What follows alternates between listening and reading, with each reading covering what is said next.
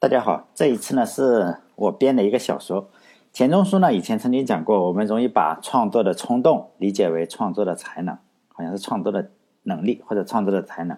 但现在我也是有些冲动嘛，在大概一年前或者是左右吧，一年前我就试图编一个故事，故事的名字呢叫《刘栋梁的故事》，但也是如此了。这是我去年打算写的一个小说，但时间非常非常久了，呃，可能大家都已经忘掉了，但是我还没有忘掉。我现在大概写了十一万字，但现在呢，我就把这十一万字不停的去修改它，然后目前来说有五万字嘛，我能够读出来的有五万字。起初呢，我本来就是想模仿钱钟书的《围城》，但后来越来越不想模仿了，就后面有还有七八万字，我还没有把它整理一下，所以呢，这是第四次，前面已经讲过三次了，也许以后会修改，我觉得这个还比较有意思，虽然是。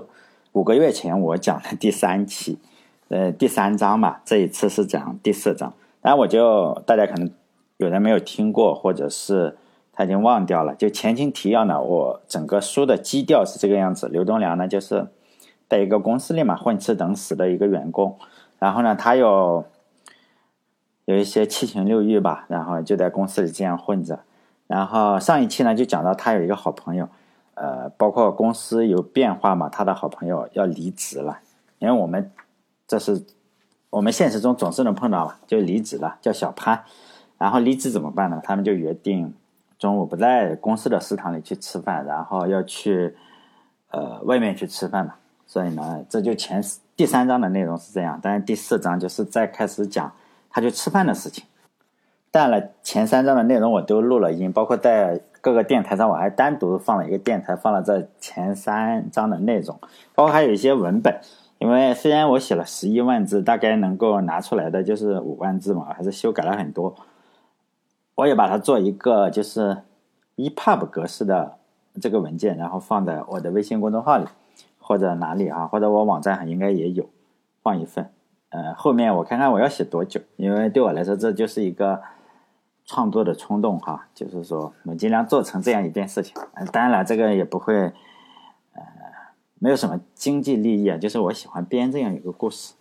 好了，就是上一次的前情提要，就是诶，他他去辞职，小潘去辞职，然后他的公司肯定要挽留他嘛，挽留他呢就辞职也不痛快，然后中午他们就出去吃饭。好了，接下来我就读第四章哈，接着第三章开始读。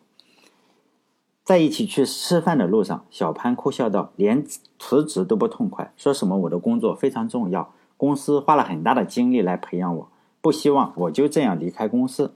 我的工作重要，在我看来，别说我的工作不重要，就是咱们整个公司的工作都没有任何意义。”栋梁看着小潘越说越气，怕去了公司食堂会被同事们听到，就建议小潘说：“反正你要走了，就算……”公司不让你痛快的走，最后肯定是能走的。现在又不是奴隶社会了，还能拿个铁链把咱们拴住不成？走，咱们出去吃吧，算是我给你送个行。他们走出了公司，栋梁说：“天天在公司吃饭都吃腻了，今天咱们吃点好的，就去吃新疆菜吧，你的家乡菜。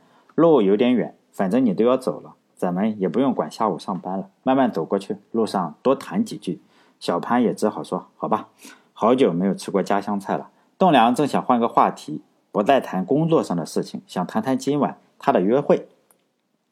正想说他今天晚上要去见个心仪的姑娘，只听见小潘干咳了一声，悠悠地问了一句：“你后悔来咱们公司吗？”栋梁一时语塞，没有回答。只听小潘继续边走边说道：“咱们从大学一毕业就开始找事做，所经历的公司不过三两个。”在大学里所学的知识又不能完全套用在公司里，工作了这几年，对工作也好，对人生也好，全然不是课本里讲的样子，也不是公司去学校宣传的样子。不瞒你说，当时我和这个公司签第三方协议的时候，还是挺兴奋的，觉得可以大展宏图了。但是工作越久越乏味，我想离职已经想了好久了，但是一直没有勇气去面对这件事情。经过这一次再找工作，我就不会再这么幼稚了。这次我找的新工作是个做药品的公司，借助互联网卖药品。听他们的领导给我画大饼的时候，我一点兴奋劲头都没有，直接和他们谈给我多少钱的工资。栋梁说：“你也知道，现在咱们这个公司我也快待不下去了。写的检查被全公司的人都知道了，很快我就要步你的后尘了。到时候我直接去找你得了。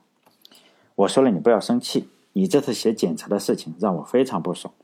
你当时应该直接拍屁股走人。小潘转头看了栋梁一眼，这一句话说出来，让栋梁有点无地自容。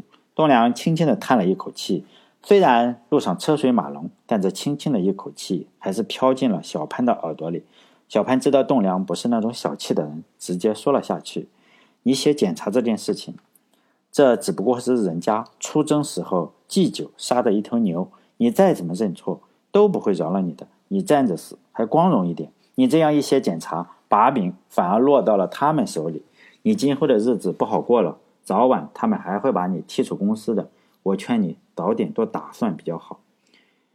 我最近也有点觉悟了，不再为什么家国情怀激动了。像咱们这个公司，说国企吧，它又是私人控制的企业，一切都是王教授和他的这些亲属控制。明明是家企，但是你说家企吧，他又打着国企的牌子做国家的生意。国家家国，国就是家，家就是国。生在了王教授的家里，靠他家的血统就能当上个 CEO。反正这么体面的差事，轮不到咱们这些打工的。小潘又说道：“给咱们画的这些大饼，就是拉磨的驴子前头挂的那根胡萝卜，只能看到，永远也吃不到。我这次找工作的首要目标，就是活少钱多，管他什么改变世界、改变民族的，只要舒舒服服的，不是加，不要加班，按时发工资，我才不要让工作在我的生命中占据那么重要的地位。我父亲以前在锅炉厂工作。”贡献了一辈子，除了会给锅炉喷漆，啥也不会干。结果我上初中的时候，锅炉厂倒闭了，就给了两万块钱买断工龄，不也是一样活了下来吗？我去的这个公司，我都没仔细问做什么的，只知道是卖药的，钱给够，管他卖什么东西呢。两人就这样你一言我一语的抱怨着。小潘和栋梁这两年过得都不如意，都是满腹的牢骚。虽然在公司里，这两个人是最要好的朋友，但是公司毕竟是公司，只适合喊口号，而不适合发牢骚。一来不想让别的同事知道自己的不满，二来也不想让朋友们知道自己的不如意。每每谈到自己的不满和委屈，就留心管制，像高压锅盖的卡扣，紧紧地扣住自己的上唇和下唇，不敢痛快地说出自己的心里话。现在出来了，两个失意之人，如同。打了高压锅的，呃，打了锅，打开了锅盖的高压锅，满腹的不满喷了出来，不知不觉的就来到了新疆餐厅。中午来吃饭的人不多，两个人找了一个安静的座位，很快点了一些新疆菜。栋梁建议说：“我们要一瓶酒吧，反正你要走，我早晚也是要走的，去他妈的，晚点回去，索性下午我不回去了，反正我们的工作也没有什么意义。”两个人说笑着就要了一瓶酒。几杯酒下肚，两个人的脸都红了，又继续讨论起公司的事情。小潘先讲：“你有没有发现，混职场是个大学问？咱们在学校里没人教，只能靠自己悟。这两年我算是悟到了一点门道。”栋梁微微一笑说：“那你说来听听吧。”小潘借着酒劲说：“像咱们的公司，说小不小，说大不大，但是也有几个几千几万人吧。”老板肯定是认不全了，这和几人、几十人的小公司不同。老板每个人都认识。现在咱们公司别说认识了，有的连正眼都没瞧见。老板怎么知道你的成绩呢？只有一个办法，那就是靠汇报，靠 PPT。栋梁说：“你说的很对，咱们是公司的底层，那些公司的中层可不就是每天都汇报吗？开会写报告、讲 PPT 是他们唯一的工作方式。”小潘道：“对。”我们是干活的，算是生产力。干活的人，如果不能够尽快的脱离干活的层次，上升到写 PPT 的层次，那就坏了，职业生涯就会被替代掉。干活的是生产力，中层的人的是生产关系。老板靠忠诚的人来掌控干活的，只有这样，公司才能做下去。东来听了小潘的这番言论，忽然面忽然对面前这个好友有了几分佩服。记得两人见面的时候，栋梁还算是他的前辈，两个人对游戏都非常感兴趣，因为游戏成了无话不谈的好友。这才两年时间，平时看起来很单纯的小潘，也已经开始对职场有了这么深刻的认识。栋梁说：“你说的我也有所感觉，但是你一说出来，我才觉得的确是你说的这个样子。像咱们前面的几个小头目，可不就是每天只写 PPT 了吗？”小潘继续说道：“他们是中层，只需要对上面负责就行了。实际上，他们也不能决策公司的方向，同时他们又失去了写代码的能力，所以管咱们的人是吊在半空中的。上不可以做决策，下不可以干活，每天只要开会、写报告、讲 PPT，让老板看到他们就可以了。没有功劳也有苦劳，没有苦劳还有疲劳嘛。总之。”我们也要尽快的脱离生产第一线，上升到他们那个层次，否则这辈子就算是毁了。小潘在栋梁的眼中一下子高大起来。刘栋梁叹了一口气说：“想升到拿鞭子的监工，又谈何容易呢？”小潘讲：“容易肯定是不容易的，难道咱们干活的就容易了吗？加班最多的是咱们，干活最多的还是咱们。等到了升职加薪，就都是咱们的监工了。”通过咱们公司还有咱们接触的客户，我发现只要升到中层当监工，也不能只靠运气，还是有许多门道的。刘栋梁赶紧给小潘倒了一杯酒，说：“小潘，你出息了，赶紧给我讲讲，我也想当个监工，不亲力亲为的干活了。”小潘和栋梁端起酒杯碰了一下，小潘一饮而尽，栋梁也不好意思，只好强迫喝了这杯酒。小潘又说：“你知道老虎、吃的、熊吗？”咱们得向这些畜生学习。这些畜生呢，会用拉屎、撒尿，在树上蹭痒痒、留下气味的方式宣布自己的领地。只要对方闻到了味道，就知道这块地已经有主了。于是，这块地方的羊啊、鹿啊，都是自己的盘中餐。中层也是如此，要宣布自己的领地。当然了，不能在公司的办公室里大小便。栋梁好奇的问：“那他们用什么方方法来宣布自己的领地呢？”这次轮到小潘叹气了。他说：“栋梁啊，你这个人太实在，连这你都没有搞懂。当然是用 PPT 和汇报了。”看着栋梁丈二的和尚摸不着头脑，小潘继续说：“毕竟人是高级动物，不能像老虎、狮子一样在办公室里撒拉屎撒尿来宣布自己的地盘。但是原理是一样的，就是通过做汇报、做 PPT、开会这样的方式来宣示自己的地盘。”比如说前段时间咱们公司的张总，不就是一直说要推进公司的 AI 战略？实际上咱们公司哪有什么 AI 人才？认识这两个字母的人倒是不少，但是没有这样的人才更好办，可以招聘呀。又不是从张总口袋里出钱，招的人越多就越好。刘栋梁说：“这个张总，我耳朵都快听出老茧了，天天在公司说什么 AI 是未来，要把握未来，天天都是他组织会议。”一个人在上面讲两三个小时，快把我烦死了。小潘说：“这就是门道了，就是让你听烦。老虎、狗熊拉的屎还很臭呢，你知道吗？越臭，划分领地越管用。想要做公司的监工，就要在这一片空白的地上搞事情。比如说 AI 吧，咱们都知道，以咱们公司的实力，别说 AI 了，连知道 AI 是哪两个单词缩写的人都没有几个。张总也不一定知道。”公司的高层更不知道了，但是媒体上说 AI 是未来，公司的领导多少是知道一点的。所以张总天天开会讲 AI，周周开会讲 AI，月月开会讲 AI，搞得全公司的人都知道了 AI 是张总的地盘，所以顺理成章的就让他负责这个项目，其他的老虎狗熊也就不来抢这个地盘了。刘栋梁如梦初醒的说：“原来是这个样子。”搞 AI 的也不是没有，隔壁住的向博士就是搞 AI 的，公司应该让他负责呀。小潘笑着说：“向博士搞 AI 行，但是他不会抢地盘呀。你看着吧，等 AI 项目立项目立项成功了，第一件事情就是把向博士挖过去干活，最后不管成功不不成功，向博士最好的结果就是涨了百分之十的薪水，顶多拿点奖金。”我都能想象到这个项目成功以后，张总会怎么发言了。小潘的这番话把刘栋梁逗得哈哈大笑。万一 AI 项目成功了，张总会怎么发言呢？你来学学。小潘清了清嗓子，模仿张总的语调说：“我们公司 AI 项目的成功，首先要感谢公司的领导王教授的英明决策。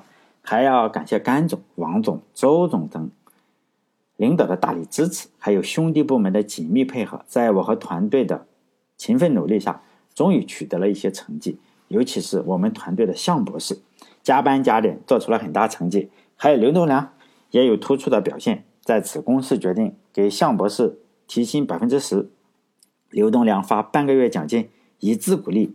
小潘讲，小潘讲完以后，对笑弯了腰的刘栋梁说：“如果你在公司，这次一定要申请加入到张总公司的 AI 团队里，吃肉没你的份，但是骨头汤还会分你半碗的。”张总，我研究过，他有本事，跟他混总比跟咱们的孔磊混有前途。咱们的孔磊是王教授的亲戚，这个亲戚还不是儿子那么亲。再说了，王教授有几个儿子，到现在还没有人搞清楚呢。孔磊能力一般，在公司里差不多混到头了。但是张总不一样，他是个人才。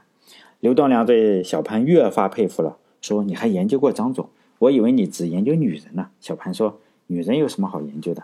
我不但研究了张总做了什么事情，我还研究了他写的代码呢。刘栋梁问他写的代码怎么样？小潘说他写的代码简直就是侮辱了程序员。这么说吧，他刚进公司的时候是个程序员，但是代码写的实在是太 sorry 了。咱们公司卖给人家的信息集成软件里曾经有他的代码，后来我要维护那些代码，全部都给删掉了。我在维护这些代码的时候，我就开始思考这样一个问题。像你写的代码我也看过，要远远好于张总，但是为什么你不会得到提拔呢？张总写的代码真的像屎一样，但是他现在在公司里掌管着千八百人团队的一方诸侯，所以呢，我就对他特别留心。我仔细梳理了一下他在公司的成长史，虽然我和张总总共说了不到十句话，但是他教我的东西是最多的。刘栋梁好奇地说：“那你说来听听。”这时候。刘栋梁的电话响了起来，一看是孔磊打来的。刘栋梁向小潘使了个眼色，说：“咱们的老板打电话来了，反正你要离职了，我也不打算干了。我就说和你在喝酒呢，酒壮怂人胆。”刘栋梁在电话里直接说了：“正在和小潘喝酒，下午不去上班了。”这几句话一出口，把电话那端的孔磊气得冒火，正想要发作，刘栋梁就把电话挂了。待打过去的时候，刘栋梁已经关机了。孔磊满肚子的火没处发作，愤怒地给公司新成立的自律委员会的老大 Lucy 发邮件汇报这件事情。在打字的时候，双手恨不得练成了金刚指，键盘划到刘栋梁的脑袋，一根一根狠狠地敲下去。当点回车的时候，格外的用力，整个办公室的人都听到了这愤怒的键盘声。小潘看到刘栋梁关机了，说。你这么做是不是过分了？当时酒在头上，胆在心中。刘栋梁满不在乎地说：“管他个鸟！刚刚说到哪里了？好像说到你研究张总了。来说说你的研究成果。”说完，刘栋梁也不再顾及小潘，端起自己的酒杯一饮而尽，抓起一根羊腿啃了起来。小潘接着说：“张总刚来咱们公司的时候，跟咱们一样是个程序员，但是……”代码写的 bug 实在太多，但是张总以前在大学的时候是学生会主席，很会来事，没过多久就负责当产品经理。当时的程序员都很开心，因为他写的 bug 太多了，不如让他当产品经理。当然了，咱们公司做的产品哪要什么经理啊？软件几十年不变，只要不出 bug 就好。但是张总最让人佩服的就是他能抓住机遇。刘栋梁更好奇了，问什么机遇？小潘说：移动互联网啊。刘栋梁更惊讶了，疑惑的疑惑的问：“什么移动互联网？这和我们有什么关系？咱们公司就没有几个项目能运行在手机上？”小潘诡异的笑了，说：“我当然知道，在移动互联网上，咱们公司是彻底的落后了。但是，移动互联网这个项目失败了，并不能说张总失败了。确切的说，在公司里，如果你把升职这件事情寄托在项目上，那就大错特错了。项目能不能成功，这是老天爷的事情。”同时，你要认识到，你能不能升职，可就是领导的事情了。在公司里，如果你把能不能升职寄托在虚无缥缈的项目身上，那是对公司的负责，但是不是对你自己的负责。张总就是这样抓住机会的，而且这个机会抓得特别准，不但准，而且非常的稳，非常的狠。刘仲良怂恿小潘继续说下去，但是小潘却卖了个关子，不再提公司的事情。反而开始问刘栋梁：“你知道美国的民主吗？”刘栋梁说：“知道一点。”就是拉票，谁的人头多，谁就能赢。小潘一拍桌子说：“说得好，就是拉人头。如果没有人头可拉，那就到外面找新的人头。这一点，张总做得非常巧妙。他当时只是一个小小的产品经理，不可能拉到人头的。但是移动互联网刚刚开始，他就敏锐地发现了这个机会。于是他给公司的高层打报告，天天打报告，要公司重视移动互联网。他愿意为公司开拓新的疆域。领导层看着手下也没有人可以用，也没有人有这个觉悟，这事就交给张总去办了。有了领导层的尚方宝剑，他迅速的开始了招聘。在没有任何项目的情况下，他招聘了两百个安卓程序员，两百个 iOS 的程序员。张总摇身一变，从一个小小的产品经理，成了一个统帅四百人的一方诸侯。张总理所当然的也就当成了咱们公司移动开发事业部的总经理。虽然说这个部门比较年轻，实力比较虚弱，能力也比较欠缺，但是总经理这个位置和拿的钱却是实打实的。张总的这一招无中生有，一般人一辈子也参不透其中的奥妙啊！刘栋梁若有所思地说：“好像张总团队里也没有做出过什么像样的产品啊。”小潘说：“何止张总团队里没有做出过什么像样的产品？我们公司做出过什么像样的产品了吗？”只要有了人，就有事情做。这四百口子人里面，总有一些人能想到一些主意，做一些事情的。你没有看到张总团队里的人也个个都很忙吗？起码不会比我们闲吧？刘栋梁说：“我们是瞎忙啊。”小潘笑笑说：“你以为张总他们不是瞎忙啊？咱们公司这万把人都是从王教授的腰包里拿钱。王教授嘛，有办法拿钱来公司。”咱们公司的核心竞争力只有一个，就是王教授有背景。王教授给国家解决了几万人的就业，也算没有白拿钱。所以呢，我们都很忙，底层员工在写代码，项目经理在加功能，各种像张总这样的经历，不是在开会，就是在开会的路上。刘东良被小潘这一通分析搞得有点神经错乱，就问小潘：“你说咱们公司会倒闭吗？”小潘说：“倒闭的可能性很小。”大量的国企用了咱们的软件，不可能让咱们倒闭的。倒闭的都是一些民企或者小创业公司，最不济我们公司会被另一家国企收购。咱们公司已经到了不能倒闭的程度，倒闭了这一万多人怎么办？何况咱们的报表好看着呢。张总要是这个 AI 部门再能得到公司的支持，我估计他会再招聘再招聘六百个员工，成了公司举足轻重的人物了。同时掌管公司移动和 AI 两个部门的总经理，就算以后人员过剩了要裁员，但是裁的都是干活不积极的或者拖家带口的中老年一线员工，只会裁没有利用价值的员工，永远也不会裁到张总这个级别的。刘栋梁说：“难道除了张总这一条路就没有其他的路了吗？张总这个套路实在是不好模仿啊。”小潘神秘的一笑说：“有啊。”那条路就是让你写检查的 Lucy 的路了。Lucy 之所以能做到如此的高层，掌管公司的人事生杀大权，主要原因就是她是女的，而且还是个美女，至今四十多岁了还单身。听说二十多岁就跟咱们的王教授认识，和王教授的关系也是说不清道不道不明的。没结婚吧？好像还有个儿子，我没见过。有人说长得像王教授，可惜啊，咱们是男人，性别不太对。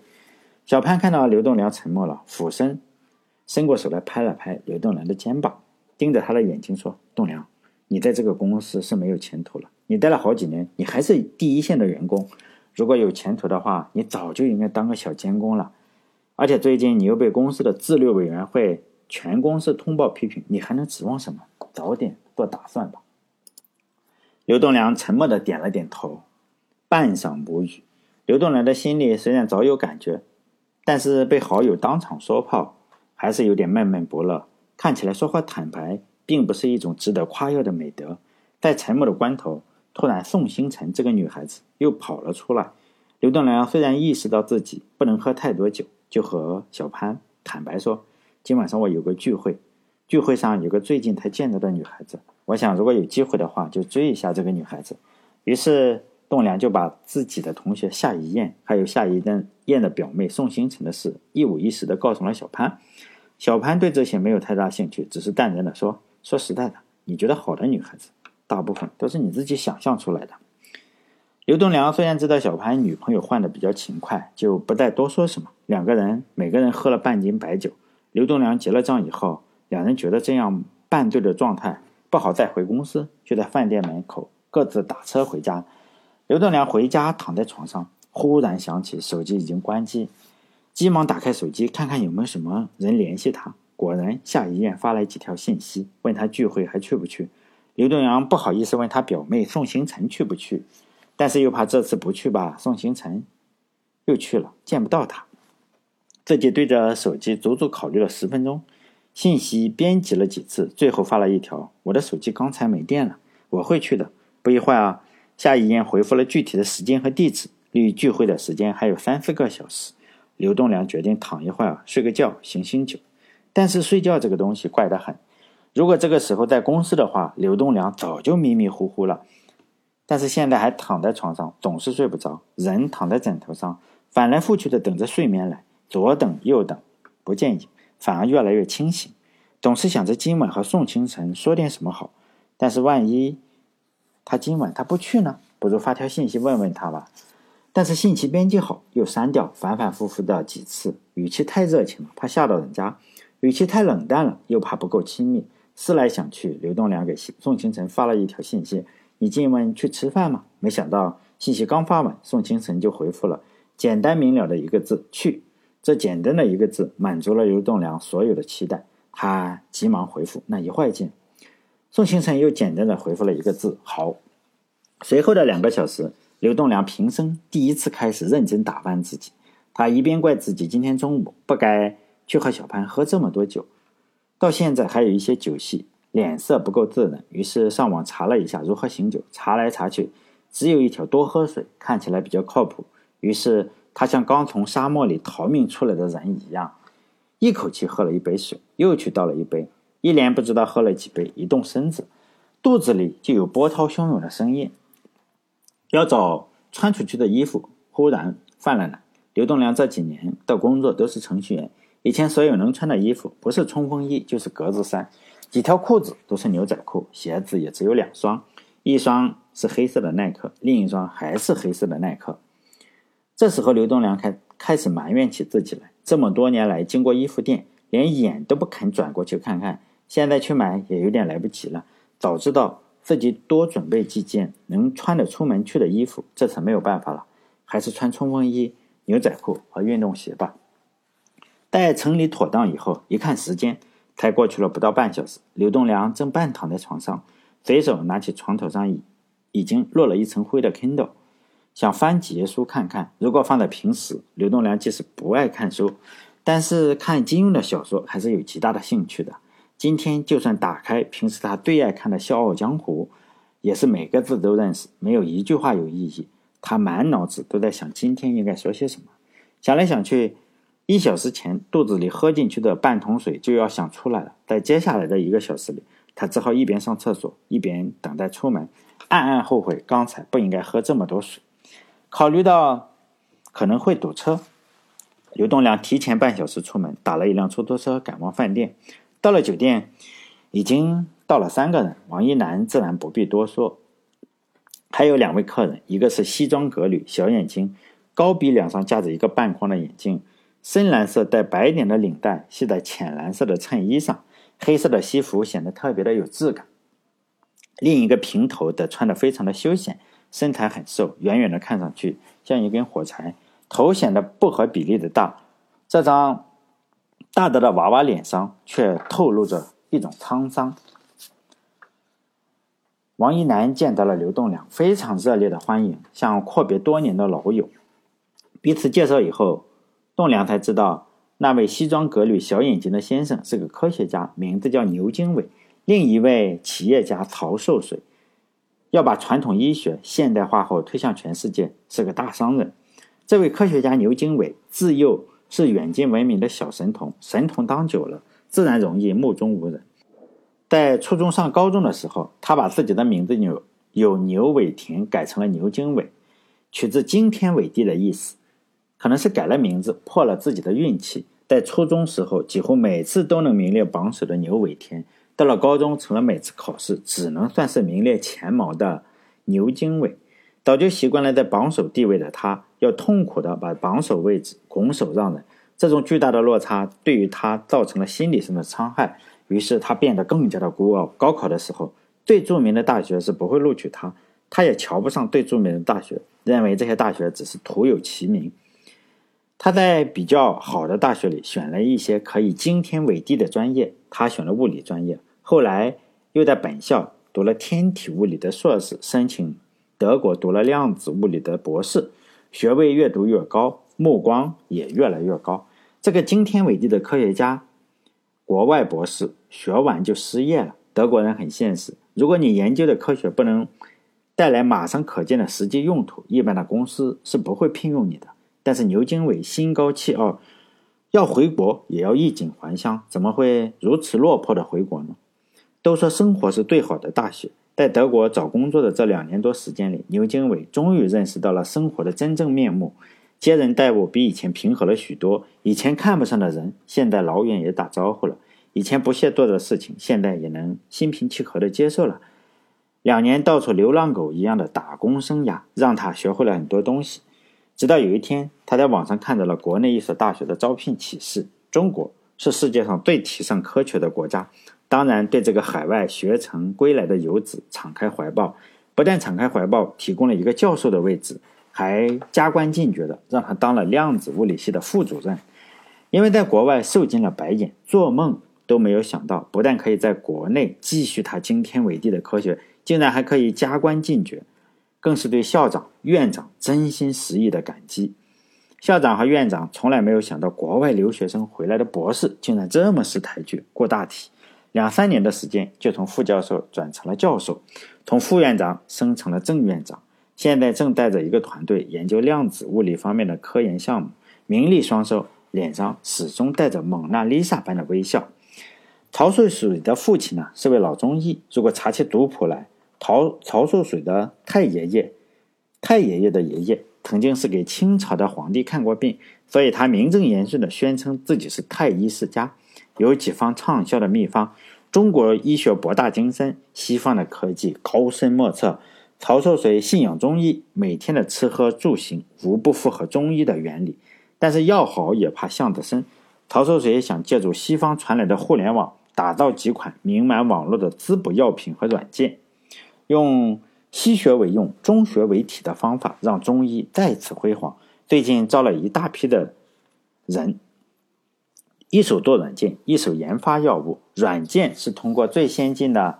算法来测定人体的阴阳平衡指数，药品呢，则是如果软件测出的人体阴阳平衡不够平衡，则可以用药理来调理。这相当于古代有些药店前门看病救人，后门呢开棺材铺子，完美的形成了一个商业闭环。听完王一楠的介绍，刘栋梁已经为自己仅仅是个程序员而自惭形秽，无不恭敬地说：“两位都是人中龙凤。”一个是大科学家，一个是大企业家，我仅仅是个给人打工的程序员。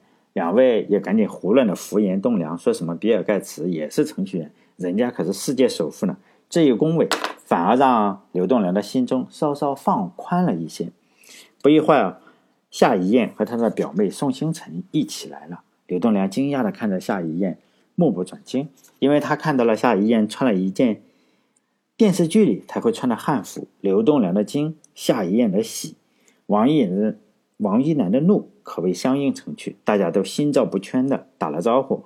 王一楠是主人，由他安排座位，当然是他靠着夏一燕坐。宋星辰一边靠着他表姐，一边靠着刘栋梁，一桌五人就这样坐下了。坐定以后，刘栋梁他仔细打量了夏一燕和宋星辰，忘记了哪位大人物说过，一个女人如果肯拿吃饭的钱用来化妆。那么一定有人愿意请她吃饭，王一楠就愿意请夏一燕吃饭，因为夏一燕今天是浓妆来的，她穿了一身汉服，就像古代神话故事里的小仙女一样。但是这个小仙女又带着美甲美瞳，口红泾渭分明的涂在嘴唇上，像矢量图一样没有任何颜色的过渡，白白的粉底上突然多了一张红红的嘴。栋梁心想：现在真是科技时代，你根本就分不清楚。相机里的美颜照片和现实中化妆的脸，哪一个更真实，或者都不真实？应该都不真实吧？这张脸假的有点太诚实了，所有人都会知道这是一张经过修饰过度的脸。刘栋梁正在愣神的时候，宋清晨咳嗽了一声，对刘栋梁做了个鬼魅的眼神，提醒他王一楠正在对着栋梁看。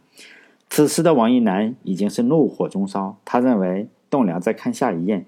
此时的夏一燕早已心花怒放，他以为他的魅力已经把刘栋梁彻底征服。王一楠的神色，他也看在眼里。看到两个男人为自己争风吃醋，心里有说不出的高兴。此时的刘栋梁心里微微一颤，知道这两个人都误会了自己，却无法开口解释。栋梁正在愁如何打破这尴尬的气氛。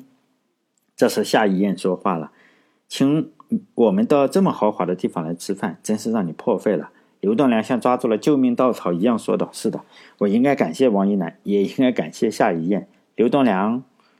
话刚说完，旁边两位曹寿水和牛经纬也开始附和着称赞起王一楠来。牛经纬说了：“一楠是我们物理学院的顶梁柱，将来必然大有作为。他研究的课题已经是世界领先了。现在多少姑娘排着队等着一楠呢？这可是个货真价实的钻石王老五。”王一楠觉得，在这种场合下，尤其是夏一燕在的场合下，他不应该显得自己像个花花公子。王一楠只好说道。经纬兄，你太言过其实了。要是有姑娘排着队，我到现在还会单身吗？不像这位大程序员，我听一燕说，他才是大受欢迎的。栋梁一直在想自己找个台阶，找不到，没想到王一楠不但送了一个台阶，还是电梯的台阶，自己只顾着顺坡下驴就可以了。刘栋梁说：“别说我了，我更可怜，我是标准的单身狗。”以前还打算让夏一燕帮我介绍几个女生认识一下，现在我已经彻底放弃了。我可不能坑别人。都说鱼和熊掌不可兼得，只可惜穷和单身让我兼得了。王一楠本想借此机会嘲讽一下刘栋梁，以解刚才他盯着看夏一燕的愁。再说自己的学历、见识和才华都远远高于刘栋梁，这次要让他在夏一燕面前出出丑。但是没想到刘栋梁怂得这么快，就像是巴西队和中国队踢比赛一样。巴西虽然是十拿十稳的赢，但是万万没想到啊，中国队上来就进了三个乌龙。这种主动的溃败让王一楠有点措手不及。措手不及的不止王一楠，还有夏雨燕也觉得震惊和失望。两个为自己争风吃醋的男人，如此快的就分出了胜负。和去所有旅游景点一样，在去之前总是希望去了以后就能看到美景，但是去了以后除了看人还是看人，满怀期待的去，却总是希望快点回家。这次吃饭也是这样，刘栋梁本想能和宋清晨说说话，增进一下感情，为日后的再联系做个铺垫，但是饭局上哪有这样的机会？饭局的话题很快又聊到了房子，仿佛房子不是用来住的，而是用来谈的。刘栋梁是来打工的，满大街都是房子，但是还轮不到他来买，所以一说起房子，刘栋梁的自尊和自卑就要纠缠在一起。而同桌的其他人，夏一燕有房子，王一楠有房子，牛经纬和曹寿水有很多房子，只有刘栋梁和宋星辰没有房子。但是宋星辰是要去留学的，不会在这个城市里久住，这样算起来，只有刘栋梁一个人是要租房子住的。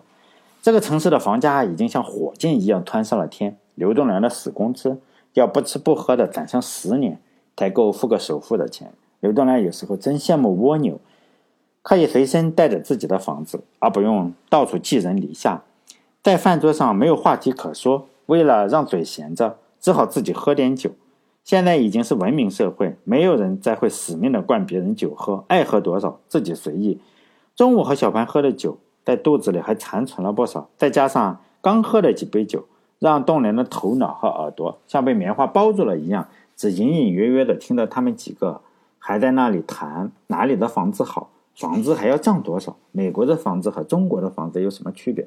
刘栋梁无话可说，只能报以微笑，然后又喝了一口酒。这时候，王一楠问栋梁：“你怎么看房地产市场？”刘栋梁一愣，他没有想到这时候还会有人想起他，只好说：“我没有什么研究，反正我没有钱。”如果有钱的话，我也会买房子的，而不是现在租房子。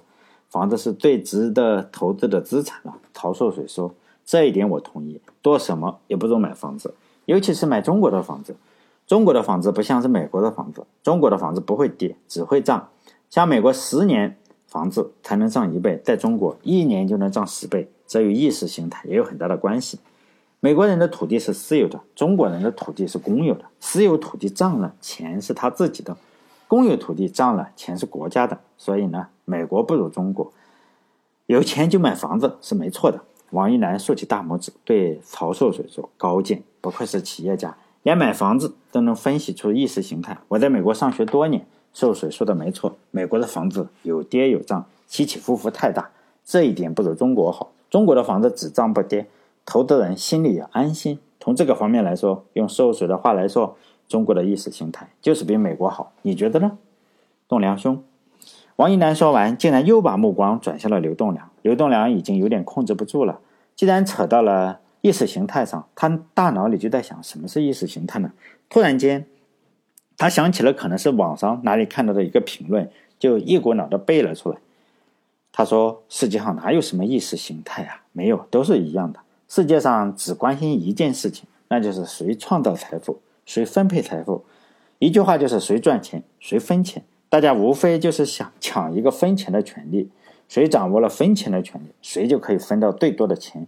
至于什么意识形态，不过是分钱的人掩人耳目想出的一个说法而已。听完刘栋梁的这番言论，曹寿水和牛经纬沉默，夏一燕和宋星辰诧异，刘栋梁。话刚出嘴边就后悔了，不该乱发议论的。